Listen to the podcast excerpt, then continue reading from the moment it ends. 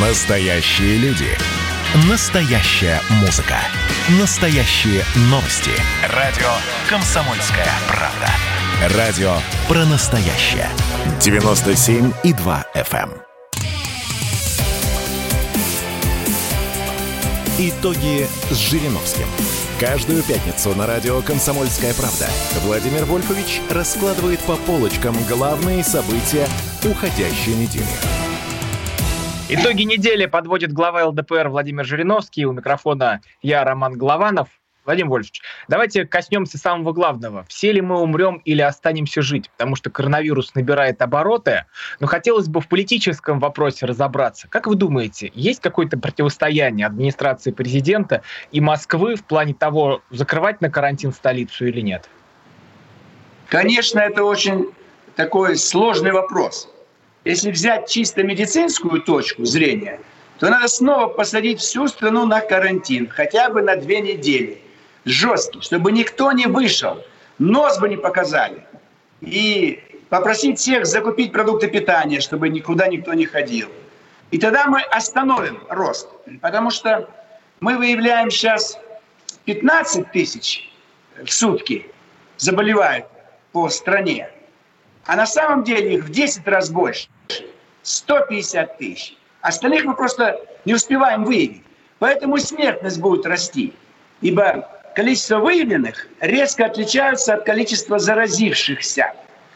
И это остановить даже через анализы невозможно. Мы не успеваем всех прогнать через анализы, чтобы всех, кто уже зараженный, выявить. Но мы не сможем их положить в больницу. Уже 90% коек занято. Мы тогда на что пойдем? Закроем значит, все гостиницы, студенческие общежития, студенты домой уедут. И там будем располагать э, людей, которые нуждаются, тяжело больных. Ибо легкие и средние могут дома, может быть, лечиться. Дальше. Надо сразу всех госпитализировать. Когда врачи идут по принципу, ну, температурка, сидите дома, у вас пока ничего, только температура.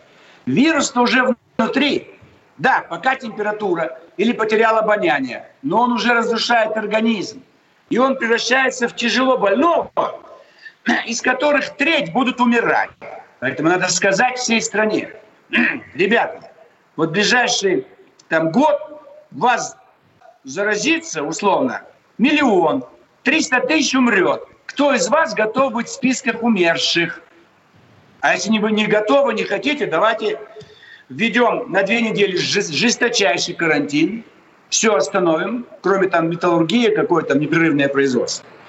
А потом запустим только бизнес. Те, кто могут что-то производить. А кто же зарплату платить будет? А? Кто зарплату платить будет? Зарплата не будет останавливаться.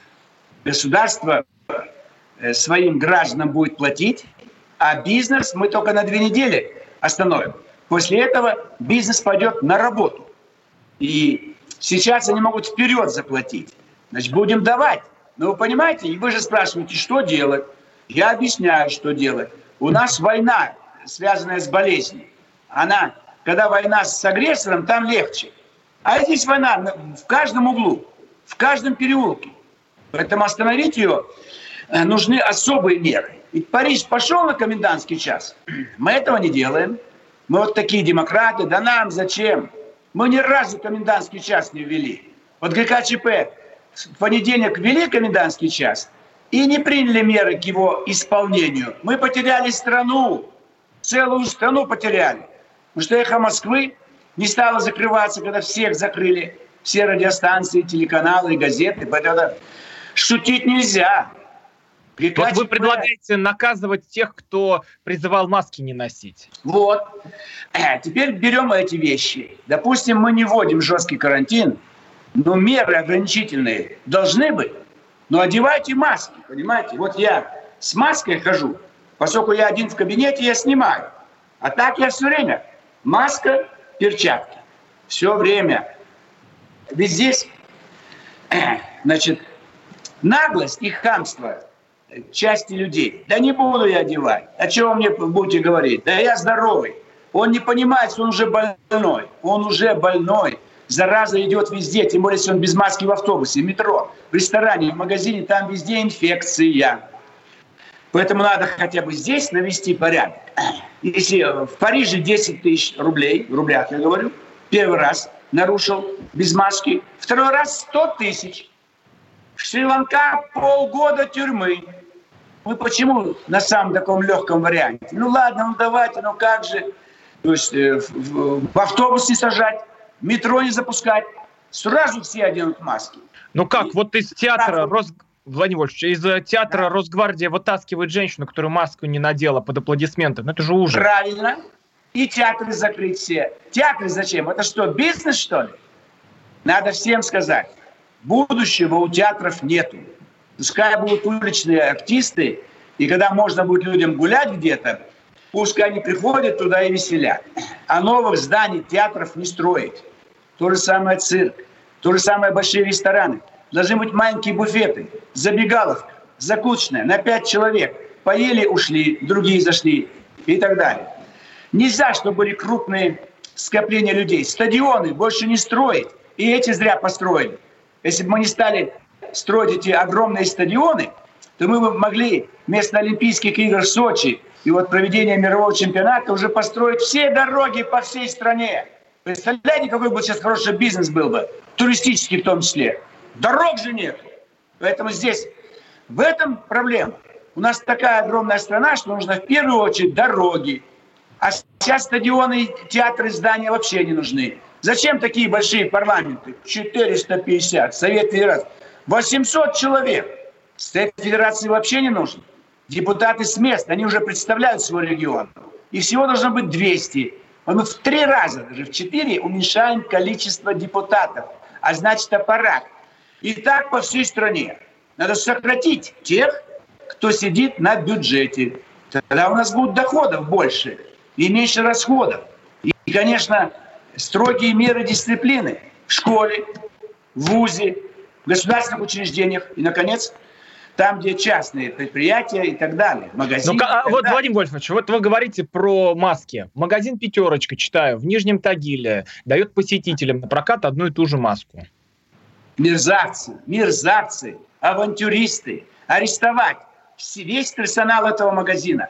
Арестовать и осудить на 2-3 года колония поселения чтобы никогда их ноги не было больше, ни в пятерочке, ни в нижнем тагиле. А когда будем так рассусоливать, ну вот там они, это ту же маску, это же отравление людей. Даже одному человеку, если он носил ее два часа, он должен ее менять. Но если он надевает на 5 минут, на 7, он может ее пользоваться целый день. Но на прокат давать, это просто отвратительно, чудовищно. Это наказывать. Ну мы же не наказываем, мы просто сообщаем. Ну вот там какое-то нарушение. Кто нам мешает э, в, в кодекс об административных нарушениях внести статью более жесткую, как во Франции? Первый раз не одел маску, 10 тысяч рублей, второй раз 100 тысяч. На прокат маску в магазине дали там или в театре, значит, э, три месяца колония поселения или домашний арест, подписка о невыезде. Сразу все будет в порядке. А пока безнаказанность, она порождает безответственность. Мы же не просим людей работать. Мы говорим, ну оденьте маски, ну мойте руки чаще. Ну дети должны это видеть. Зачем рукопожатие? Почему премьер-министр, когда куда-то приезжает, прямо у трапа самолета жмет руки? Зачем? Зачем идет заседание в той же Минск? Они там собрались, пять государств, опять жмут руки друг другу.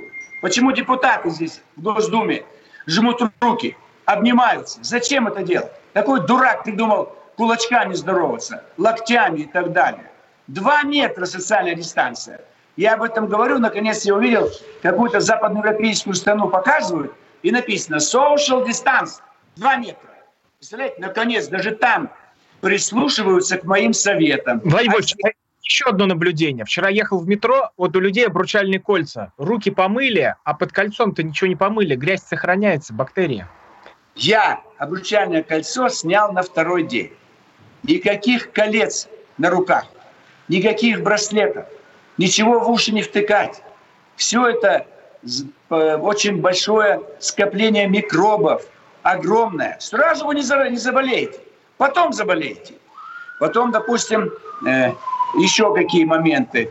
вот, э, чтобы люди понимали, что это все им вредно. Значит, мы, я уже говорил, обязательно мыть руки, никаких рукопожатий, этих колец никаких. Часы.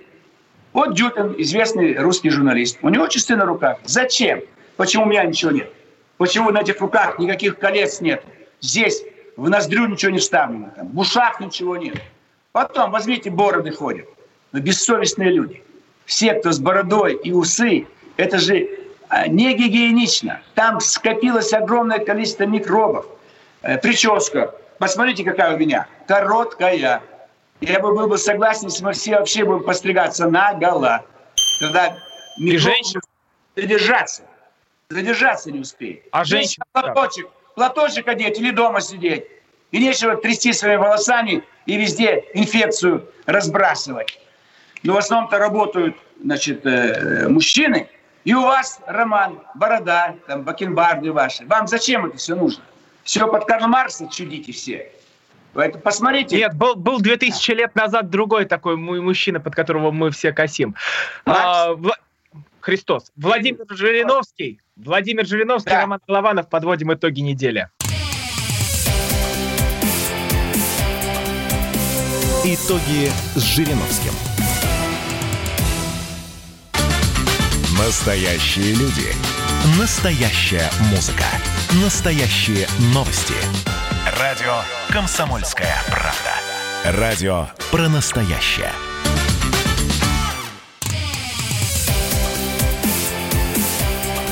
Итоги с Жириновским.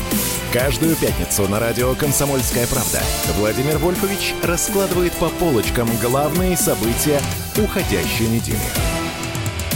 Возвращаемся в эфир. Итоги недели подводит Владимир Жириновский, глава партии ЛДПР. У микрофона я, Роман Голованов. Вадим Вольфович, чувствуется, да. что что-то творится у нас в обществе, что-то напряжение зашкаливает. В Нижнем Новгороде 18-летний парень расстрелял шестерых человек и покончил с собой. Он был фанатом шутинга и массового убийства в американской школе Колумбайн в 1999 году.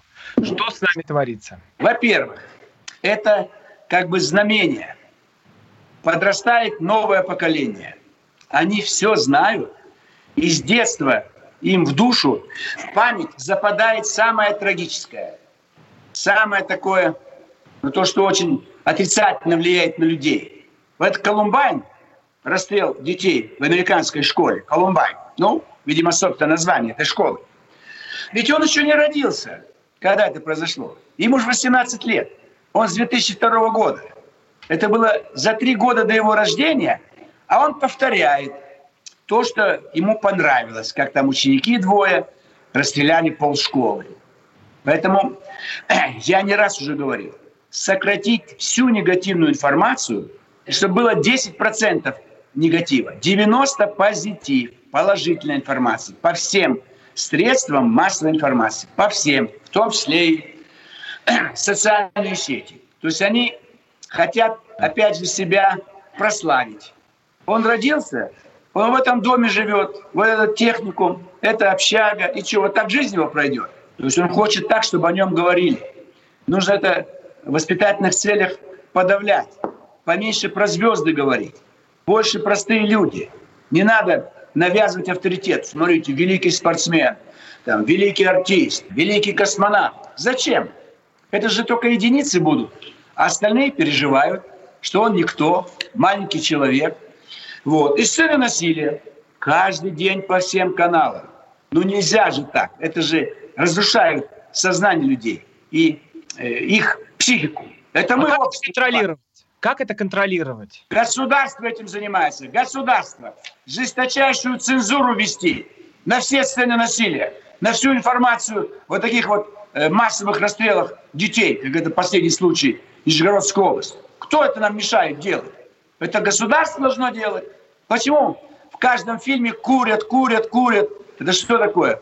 Вот фильм смотрел, э, с этого старый фильм там играет этот Жонов, Георгий Жонов. Какой-то канал сейчас, не помню. Вчера смотрел.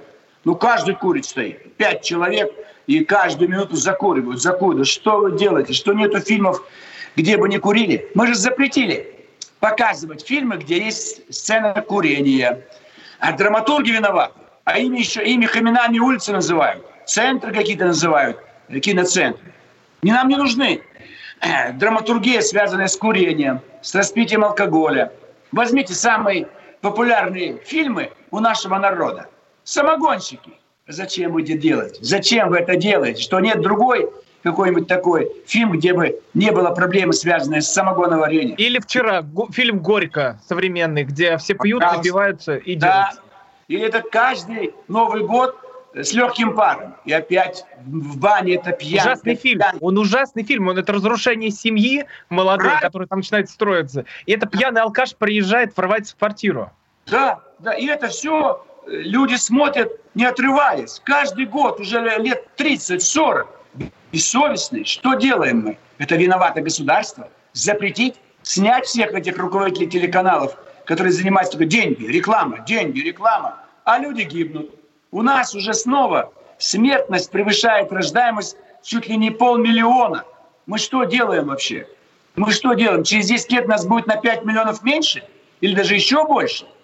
Эх, Так же нельзя. Это же элементарно. Защитить население, нашу память защитить, сделать, чтобы было хорошее настроение. Ну что, трудно руки не жать? Так это депутаты Госдумы жмут руки, как дети ведут себя, как пионерский отряд, обнимаются, стоят, разговаривают, чуть ли не целуются. Я им делаю замечание, бесполезно. Не допускать в зал. Пусть в зале сидят дежурные депутаты. Я каждый раз ставлю пример британский парламент. 20 человек сидит. Здесь сидело 400, сейчас 300. Где 100? Больные все. Завтра будет 200. Где еще 200? Больные. Потому что они хотят умирать и болеть. Вот до какого сознания даже депутатов довели. В Италии депутата вытаскивали из зала заседания, потому что маску не надел. Да, вот и хорошо. Вот и хорошо. То есть это вот все наши каждодневные проблемы. И все это виноваты большевики. Меня упрекают, вот что он там на Ленина нападает, на Сталина, там что-то советская власть столько дала. Идиоты. Советская власть у нас все забрала. Она нам дала войну, гражданскую, террор. Карабах сегодня – это советская власть. Это Белоруссия, э, Бишкек – это все советская власть. Понимаете? Так же нельзя. Вся страна готова забурлить. И все годы советской власти нам не сообщали. Везде были восстания, везде были процессы, людей арестовывали. Люди не хотели этого режима. И сегодня Украина что творит? Мы стали для нее враг номер один. Оскорбляют каждый день нас. Что знает, что говорят. Предлагают ядерное оружие снова создать на Украине, чтобы по нам пустить его. Это что такое? Братская страна. Прекратите это слово произносить. Братская страна. Вот это все сделано. Поэтому, конечно, сегодня, когда в этой страшной эпидемии, а ведь что мы делаем? Посмотрите, некоторые преподаватели некоторых медицинских вузов в Москве выступали против маски. По телевизору показывали некоторых участников э, каких-то дебатов. Опять против маски. А вы одного врача лишите диплома. Да, другие врачи не будут говорить такие вещи, что маска не защищает, маска не спасает. Они безответственные люди. Я могу вам назвать фамилию этого человека. Госпитальная хирургия, профессор. То ли Сеченский институт, то ли Пироговский. Ты хирург, занимайся своей хирургией. А он начинает давать консультации и говорить, да нет, это маска, что, не надо. Давайте его лишим звания профессора, звания диплома. Одного на всю страну.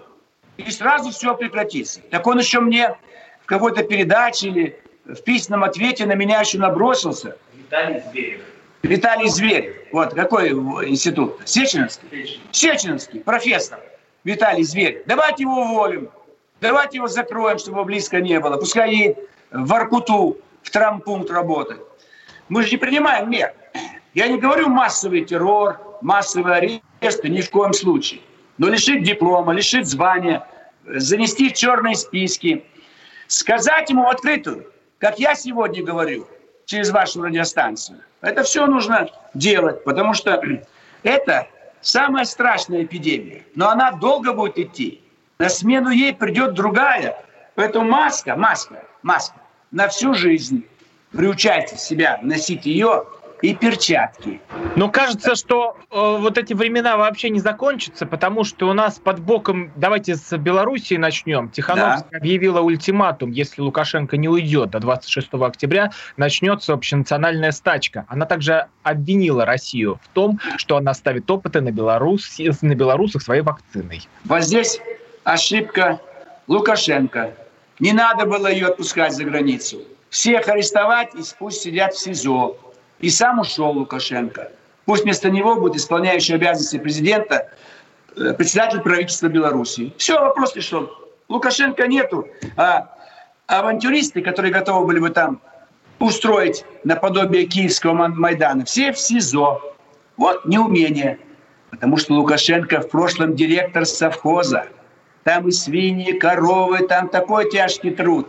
Это очень важный труд, это продовольствие. Но управлять страной нельзя, имея образование сельхозинститут, и то заочное или вечернее. Поэтому это все неумение. Нету никакого геополитического мышления. В Киргизии она же пропадет. Уже пятый президент будет. Пропадет, этой страны не будет. Э, но сколько мы денег опять потеряем? В том числе и Белоруссия. Выгодно, чтобы она была с нами. Но мы должны теперь платить за это. А Зюганову не стыдно? Если бы он не поддерживал Лукашенко, давно бы там режим изменился в сторону демократии, в сторону России. Там нет ни одной пророссийской партии. Всех прижал Лукашенко. А никаких дискуссий, никаких э, статей какого-то полемического характера. Стерильно сделал э, всю Белоруссию, стерильная, полное отсутствие демократии. И сейчас тяжело. Теперь уже люди вышли на улицы и не хотят его близко. И поэтому он боится. Он готов поменять Конституцию, но на любых выборах он 100% проигрывает, никогда больше не будет президентом. И любые партии, которые будут провозглашать курс, связанный с Лукашенко или связанный с союз с Россией, проиграют все выборы. Поэтому на любых свободных выборах выиграет белорусский Пашинян. И мы потеряем Белоруссию. Поэтому нам невыгодны никакие выборы в Беларуси. Последнее, что должен сделать Лукашенко, пока он президент, это э, обратиться э, к парламенту России, к правительству, президенту, принять Белоруссию в состав России, изменить статус. Не союзное государство, а Белоруссия своими шестью областями входит как равные субъекты России и прекращается существование Белоруссии. Белорусские пограничники одевают форму русских пограничников, и белорусская армия одевает форму русской армии. Вместо зайчика, там или как-то называется его денежная единица, белорусский рубль, наш рубль и так далее. Все мы свои системы объединяем, это легко, все заводы работают, вся продукция Беларуси нам нужна, и продовольствие, и излишки рабочей силы мы с удовольствием примем. У нас во всех городах есть потребность особенно строители и так далее. Владимир, продолжим сразу после новостей. Давай. Глава ЛДПР Владимир Жириновский подводит итоги недели. У микрофона Роман Главанов. Итоги с Жириновским. А вот о чем люди хотят поговорить, пусть они вам расскажут, о чем они хотят поговорить. Здравствуйте, товарищи! Страна слушает! Вот я смотрю на историю всегда в ретроспективе. Было, стало. Существует человек, который поставил перед собой цель, да, и сделал то, что сегодня обсуждает весь мир. Комсомольская правда. Это радио.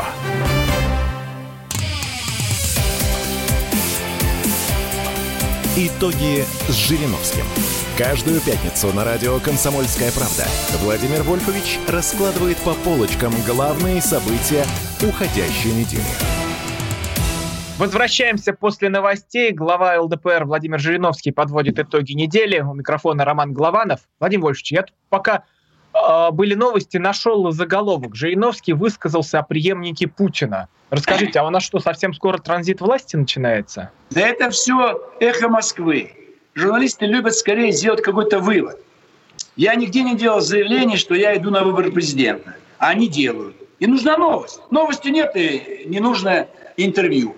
Так и здесь. Они говорят о том, что да, возможно, Путин сам не пойдет, вместо него, допустим, пойдет Мишустин. Я стал эту тему развивать. Да, это может быть. То есть я никаких идей не подавал. Ни о преемниках, ни о нашем участии. Но «Эхо Москвы» им нужно обязательно вот какое-то интервью, то, чтобы там прозвучали какие-то новые, так сказать, вещи, и это как-то обсосать, рассказать, подать как какая-то новелла. Мы всегда Кстати, Кстати, оно, многие прогнозируют, что транзит власти, нач... это модная такая штука, начнется в следующем году. Как вы думаете? Не дожидаясь 24 Может быть, вполне. Вполне может быть и в следующем году, и в 22 году, и в 23 и совсем разная конфигурация может быть. Все может быть самое разное. В этом наша беда. Непредсказуемость. Мы а маленькая... вы всегда предсказывали, Владимир Вольфович, может быть, получится? Я говорю про страну, что страна непредсказуема. Никто не знает, когда будут выборы и как они пройдут. Мы вот охраиваем сейчас Трамп, Байден, там они ведут дискуссию перед всем миром, освещают все вопросы, и кто-то из них станет президентом. У нас этого нету. Мы будем сейчас в дебрях копаться. Да, кто будет преемник, кто там, кто-то где-то будет. Сейчас Госсовет сделают еще одним противовесом для будущего президента. Совет Безопасности тоже. То есть у нас будет президент, его будет уравновешивать на первом месте Госсовет, на втором месте Совет Безопасности, на третьем месте Конституционный суд, на четвертом Совет Федерации, на пятом Госдума. То есть захотят такую формулу власти заложить, чтобы никакой Горбачев больше не появился никогда. Чтобы никто никогда в Беловежской пуще не собирался. Чтобы никто никогда не ставил вопрос о расчленении страны и так далее. Поэтому э, здесь прогноз э, сложнее делать, чем когда мы э, э, говорили о победе Трампа. Конечно, возможно появление кремлевского кандидата, который, вот, в том числе, это может быть премьер-министр. Почему? Я так думаю, Мишустин. Его же не зря выставили. Ну, чтобы он показал себя за год, за два, за три, чтобы его узнали. И посмотрите, как он резво стал объезжать регионы, встречаться с губернаторами, то есть ему помогают... С Лукашенко он первый встретился. Вот, вот. И вы дальше будете смотреть, он будет все больше и больше делать то, что постоянно делал э, сегодняшний глава государства. Поэтому такой вариант возможен. А может быть, наоборот, отвлекающий момент. А появится другой, какой-нибудь из губернаторов, который в специальном списке находится у главы государства. Такого он знает. Два-три кандидата там записаны. Кого из них он может предложит, э, чтобы от имени Кремля пошел на выборы. Это тоже возможный вариант. Вот. Так что это может быть. Ему просто самому хочется, возможно, занять такую должность, чтобы она была уже не связана с выборами, как председатель э, Госсовета или председатель Совета Безопасности, вот. или же там условно э, вот, в том числе и Совет Федерации. Вот я предлагал что Медведев мог бы стать председателем Совета Федерации. Он все ступени прошел. Президент, премьер-министр, глава администрации. Ну, великолепная карьера. Чиновника никто в мире такую не прошел. Он самый опытный, пускай садится. Совет Федерации – это еще один противовес, чтобы никто не мог совершить какой-то э, элитный переворот. То есть везде будут свои люди, свои, обязанные нынешнему главе государства. Э, но точно сказать, как раз у нас и нельзя. Даже Ельцин, мы знали, какой список у него был, его преемников, там этот и Немцов, там и Черномырдин, и как Аксененко, человек 5-6. А реально совершенно другой человек. Вот Касьянова, когда убрали премьер-министром, Единая Россия понятия не имела, кто будет премьер-министром. От нее, как от правящей партии. Раз какой-то Фродков сидел в Брюсселе вот, э, представлял там отношения с ЕС. Никто вообще не знал его. Хорошо, Фродков ушел. Кто будет еще сейчас? Хоп, этот товарищ э, Зубков. Никто вообще даже не думал, что Зубков может стать премьер-министром. Владимир Вольфович, а вот этот переход, он плавным может получиться, без потрясений, без громов революции у нас?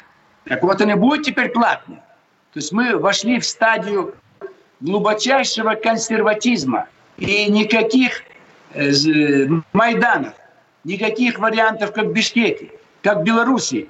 В этом смысле вот это 20 э, лет, видимо, и были потрачены, чтобы заложить, заложить основы глубочайшего консерватизма, чтобы никогда больше не появились там Явлинские, Горбачевы, Ельцины, и так далее, и так далее. Не, не, никакие Навальные. Но, Навальный, вот он же сейчас санкции, считайте, против нас вводит. Бортников, э, Кириенко и далее там замы Шойгу. Это санкции, это они пытаются злить. Поэтому у них какая пока еще действует установка? Создать тяжелые условия внутри элит нашей страны. Вдруг удастся совершить внутриэлитный переворот. Не улица, чтобы решала, а внутри элиты. Как Хрущев. Его же не народ сносил, а позвали на президиум ЦК КПСС и предложили, что со всех постов освобождаются. Народ вообще безмолвствовал. Если бы он их всех арестовал и расстрелял бы, народ бы хлопал. Если его выкинули из власти, Хрущев, народ будет хлопать. В этом беда у нас, что народ у нас действует слепую. То да здравствует Ленин, Сталин, то пошли к черту, пропадите пропадом и Ленин и Сталин. Это вот у нас проблема. Как 93 год, все за Ельцина. Гайдар вызвал людей в центр Москвы, а потом чертыхаться стали. Когда Ельцин остался, еще 7 лет э, нас мучил. Владимир Владимирович, но ведь Навальный поедет в Россию тут вершить революцию. Он Никуда никакая не оппозиция, он никакая не оппозиция, он просто диверсант. Я об этом и говорю. Он обычный авантюрист. Это последнее. У них тоже был список из 10 человек. Явлинский, Немцов, там, не знаю, Каспаров, Гудков. Вот и сейчас появился Навальный. После него, может быть, там какая-то Любовь Соболь. Запад, там же есть органы, которые получают деньги, чтобы отработать, кого бы можно было бы попытаться пристроить на российский престол. Они царей пристраивали. Сколько они нам э, смуту вводили э, в нашу страну. Они императора Павла I, это они, британцы, убили. Руками русских. Но они убили. Потому что им нельзя было союз с Наполеоном. И так дальше все это шло. Постоянно. И Александра Третьего хотели убить. Николая II это они убили. И опять британцы. И в Карабахе сегодня британцы. И там Э, Киргизия, британцы и китайцы там столкнулись, а русские вообще там третий лишний. И все виноваты наши, кто отвечает за внешнюю политику, да и за внутреннюю. То живем в интересное время, Роман. Радоваться надо. Если все это убрать и вернуть нас в брежневскую эпоху, все будут чертыхаться.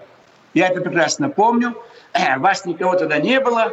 Все было надежно, спокойно, никаких революций но всем нам было противно. Одна газета «Правда» и одна информация. Политбюро, ЦК, КПСС. Кого-то сняли, кого-то перевели, кого-то переназначили. Я обычно некрологи читал. На второй странице Политбюро, ЦК, КПСС, Президиум, ЦК, как, Президиум Верховного Совета СССР и правительство СССР с глубоким прискорбием сообщают – что вчера скоропостижно скончался член Политбюро и дальше фамилия. Или после долгой и продолжительной болезни ушел из жизни член Политбюро и дальше все его регалии. А в конце писали, э, значит, вскрытие показало э, точные диагнозы. 5-6 заболеваний якобы он имел, от чего и умер. Точно было, точно. Это 18 лет страшных мы прожили, поэтому радовались все. Скоро Андропов, Черненко нам уже не нравилось, потом Горбачев поначалу нравилось, потом разонравилось, Ельцин, я был против, но многие... Владимир Борисович, а вот, вот этот, можно сказать, что у нас сформировался путинизм как система, и что уже это устоявшаяся модель, которая дальше будет, и она будет нерушима, потому что людям ну, нужна какая-то стабильность, понимание завтрашнего дня. Не называть это путинизмом, потому что я уверен, что это не будет приятно Владимиру Владимировичу. Но надо, надо сказать о том, что мы сформировали они, Кремль, э, глубоко эшелонированную на века, ну хотя бы на, до конца 21 века, консервативную платформу. Обязательно что-то менять, добиваться каких-то успехов, но власть ломать больше никому не будет дозволено. Слишком дорого. Мы бы сегодня были самое богатое в мире государство, если бы 100 лет назад, 104 года назад, 103, не было бы этой страшной Октябрьской революции, которую совершали, Роман, ваши дедушки и бабушки, и у Дюпина, и у этого, как его сидит, Дружинин, и... Яковенко. А? Яковенко. Яковенко, вот оператор. И Власов, э, Василий. То есть это вот Вот мой дед фабрику строил. Владимир Владимирович, мы пошли каяться во время рекламной паузы. Владимир Жириновский подводит итоги недели. У микрофона Роман Голованов. Итоги с Жириновским.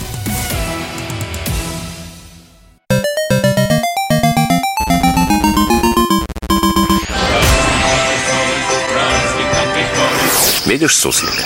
Нет. И я не вижу. А он есть. Нам есть что вспомнить. Рассказываем свои истории в программе «Дежавю». Я, Михаил Антонов, жду вас каждые выходные в 11 часов вечера по Москве. I'll be back.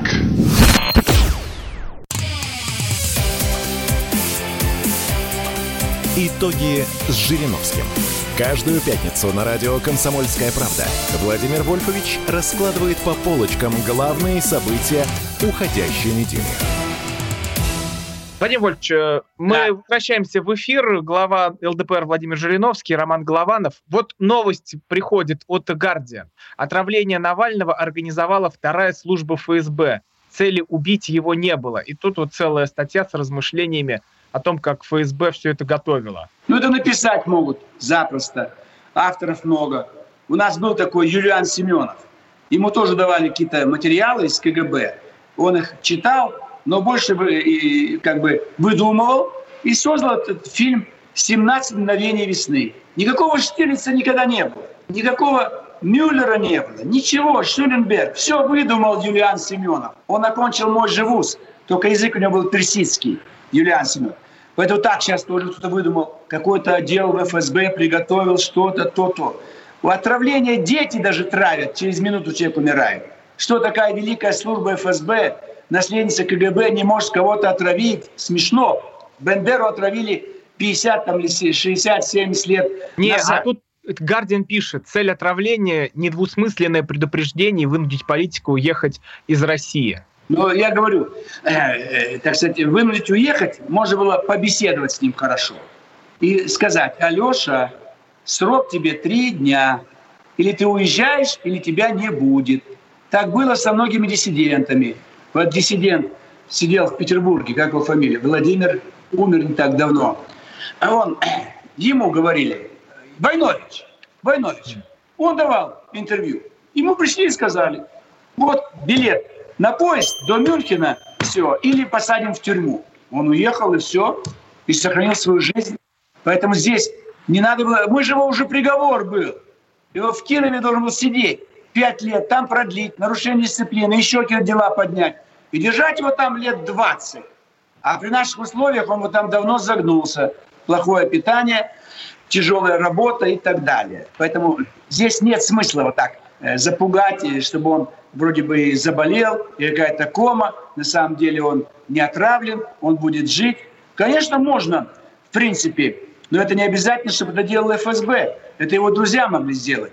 Дать какие-то препараты, чтобы он немножко был сумасшедший. Немножко у него был паралич речи или паралич органов движения.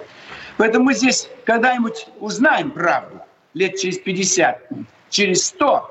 Но он негодяй. Вот этот вот Навальный. Отец его коммунист. Владимир а давайте к по-настоящему важным делам перейдем. Давайте, Ну, пора. индексация пенсий, нужны. Индексация пенсии работающим пенсионерам. ЛДПР предлагает это с 2016 года, последний раз в июне 2020, но правительство отказало. Что у нас будет с пенсиями? Мы вообще будем получать? Я, кстати, до пенсии доживу? Мы 4 года этот закон пробиваем. Каждый год правительство нам отказывает. А Миронов на встрече с президентом говорит, что они этот закон выдвинули. Но вот совесть есть у этой партии? Каждый год воруют у нас законы. Сами ничего не могут. Сейчас у них приезжает депутатом Госдумы будет Черкова. Воровка, мы ее выгнали из депутатов и из партии. Украла 160 тысяч рублей. А у них она депутат будет. Ну что это такое? Поэтому мы боремся за это. Это наш закон. Четыре года пытаемся это сделать, но, к сожалению, так сказать, не очень это получается. Но добьемся. Ну, денег не хватает. Ведь государство из чего исходит? Пенсионер работает, и пенсия есть, и зарплата. Так что ему индексировать еще пенсию? Здесь, э, в принципе, государство пытается дать тем, у которых вообще ничего нет. А здесь получится более повышенная пенсия и работа. Если пенсионер, государство из чего исходит? Что пенсионер, если у него есть силы работать, значит, у него не так уж плохо со здоровьем. Я-то за то, чтобы индексировать. Это наш закон. Как и детям войны. Мы за то, чтобы им повысить пенсию. Но почему государство не повышает? Им уже за 80. У нас умирают дети, родившиеся после войны. А нам э, э, хочется помочь тем, кто во время войны родились. Конечно, государство не собирается повышать пенсии значит, детям войны. Но мы будем добиваться, будем стараться. Но, Роман, вы пенсию получать не будете. Вам на пенсию выходить еще через 30-40 лет. И я думаю, в перспективе возраст будет повышен до 70 и для мужчин, и для женщин. И потом, в конце концов, э, будет придумана такая зарплата, чтобы человек сам формировал себе те деньги, которые придется, нужно будет ему иметь на те годы, когда он работать не сможет. Ведь речь идет о тяжелой работе. Шахтеры, там, водители, строители. А если работа учитель в школе, да он с удовольствием будет работать. Врач. Их, они никогда не, не уйдут. Депутаты до 80 лет сидят, до 90 и так далее. Женщины, домашний труд тяжелый, да еще на работе сидеть очень долго. Но в любом случае надо приучить людей с детства откладывать на старость. Прямо давать указания бухгалтерии, где бы ты ни работал, 5% зарплаты и указывать счет. И туда отправлять, чтобы он считался пенсионный, чтобы он был в зоне, не был бы в зоне риска, и в любой момент человек мог бы начать им пользоваться. То есть культура общения с деньгами, со своим будущим. Потому что время кончилось, когда дети содержали родителей. Сейчас дети жить не могут строителями. Убегают от них 18 там, лет, 15 лет. Поэтому только каждый сам за себя. Но, конечно, люди хотят надеяться, что государство поможет. Если вы 30-40 лет работали, пусть государство вам на пенсии платит какое-то пособие, а может быть и хорошую пенсию. Поэтому пока будет сохраняться пенсионное обеспечение, и будем стараться помогать, увеличивать, подстраховывать. Владимир Вольфович, и да. еще одна история. У вас же была встреча с Путиным, и вот э, заголовок «Москва, Кремль, Путин» программа, куда э, с глаз Путина уехал Жириновский. А что там случилось? Ничего не случилось. Встреча была назначена на 11.30. Я раньше всех сел в 11.15. Я уже сидел перед монитором. Зюганова еще не было, Неверова и э, Миронова. Но сижу час, сижу два. Проголодался. И у меня вот так же монитор, как сейчас у вас. А я попросил помощника вон там на углу стола, разогрей мне, перекусить. И как раз последнюю ложку несу к рту, Путин вошел в кабинет. А перед ним большой монитор, четыре ячейки, и видно, что моя ячейка пустая. Поэтому это увидел он, сказал, а где Владимир Вольфович? И я уже сел. И как раз в это время э, я его увидел, он меня увидел. То есть обычная э, техническая неувязка с моей стороны – но я же э, обедаю всегда в одно и то же время. Я жестко соблюдаю порядок. Там в 8 утра, там, или там в 11, там, в 2, в 6, чтобы был прием пищи в одно и то же время. А это впервые у нас видеосвязь. Обычно в Кремль приглашают, и там до встречи там какие-то безделушки перекусить можно, какой-нибудь там э, по мелочевке, может быть. А здесь я все-таки обед с собой ношу. Здесь в столовой не ем все везде гадость, в ресторанах гадость, воду берут с водопровода, хлорированную и так далее. Поэтому я решил просто перекусить, потому что я же ждал, ждал дольше всех, два часа ждал. Что встреча началась где-то по, по начале второго. Я сидел в кресле своем, я не вставал с кресла, то есть я честно выдержал мое нахождение в кабинете и перед монитором, чтобы помощники президента сказали, все четыре лидера фракции сидят и ждут начала встречи. Ну вот я случайно решил на пять минут э, завернуть за стол. Так, кресло у меня такое на колесиках, как вот сейчас, видите, я еду на нем. Я раз завернул, чтобы меня не видел президент. Не президент, а чтобы я не был на экране там, в его кабинете. Ну, думаю, нам объявят, что через пять минут начинается встреча. Через три минуты. Никто ничего не объявил. Ну, поэтому, когда я услышал, там какой-то шум начался, не шума, как бы, э, видимо, вот-вот встреча начнется. Я снова сюда завернул, чтобы в монитор смотреть, и президент меня увидел. Так что здесь все в полном порядке. Но я рад, что он увидел, что Зюганов, на стене у него висит портрет Пушкина вместо Ленина и Карла Маркса. Из этого сделал вывод, что КПСС, КПРФ окончательно отошла, отвергла марксизм, ленинизм, и для них главный авторитет – это поэт Пушкин. В этом плане, как бы Геннадий Андреевич сказал всему миру, хватит нам это играть в Маркса, Энгельса, Ленина. Получается, один, один законы ворует, другой э, свою идеологию разрушит. Да, да, вот такие у нас лидеры партии. Только ЛДПР твердо стоит. У нас четкая позиция по Карабаху, по Киргизии, по Беларуси. А Таиланд зашумел. До этого Гонконг шумел. Сегодня самый страшный год. Когда он закончится, как он называется, год? Это, Высокосный. Нет, по восточному календарю. Мышка, по-моему, какая-то. Такое плохое животное. Оно раздражает всех. Женщины вообще боятся мышь. Это самый страшный, самый тяжелый год в нашей жизни. Високосный, отвратительно это все. Когда Столько... опять закончится? Подбой курантов? Да. 31 декабря я выступлю перед вами в социальных сетях или по ЛДПР ТВ. Вы увидите без пяти 12. Поздравлю, что вот он приходит, 21 год. Какой год по восточному календарю? Год белого быка. Мы от мышки-то чуть не обалдели.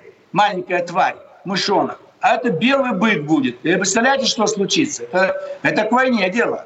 К войне идет дело, если год белого быка. Поэтому выборы надо быстрее проводить в Госдуму, чтобы успеть до начала вот такого столкновения белого быка с красным быком, какой-то желтый бык, зеленый и так далее. И я прошу, чтобы все студенты МСФ сделали прививку. Все депутаты сделали прививку, все журналисты, все граждане, чтобы все были здоровые. До свидания. Всего доброго. Владимир Жириновский, Роман Голованов.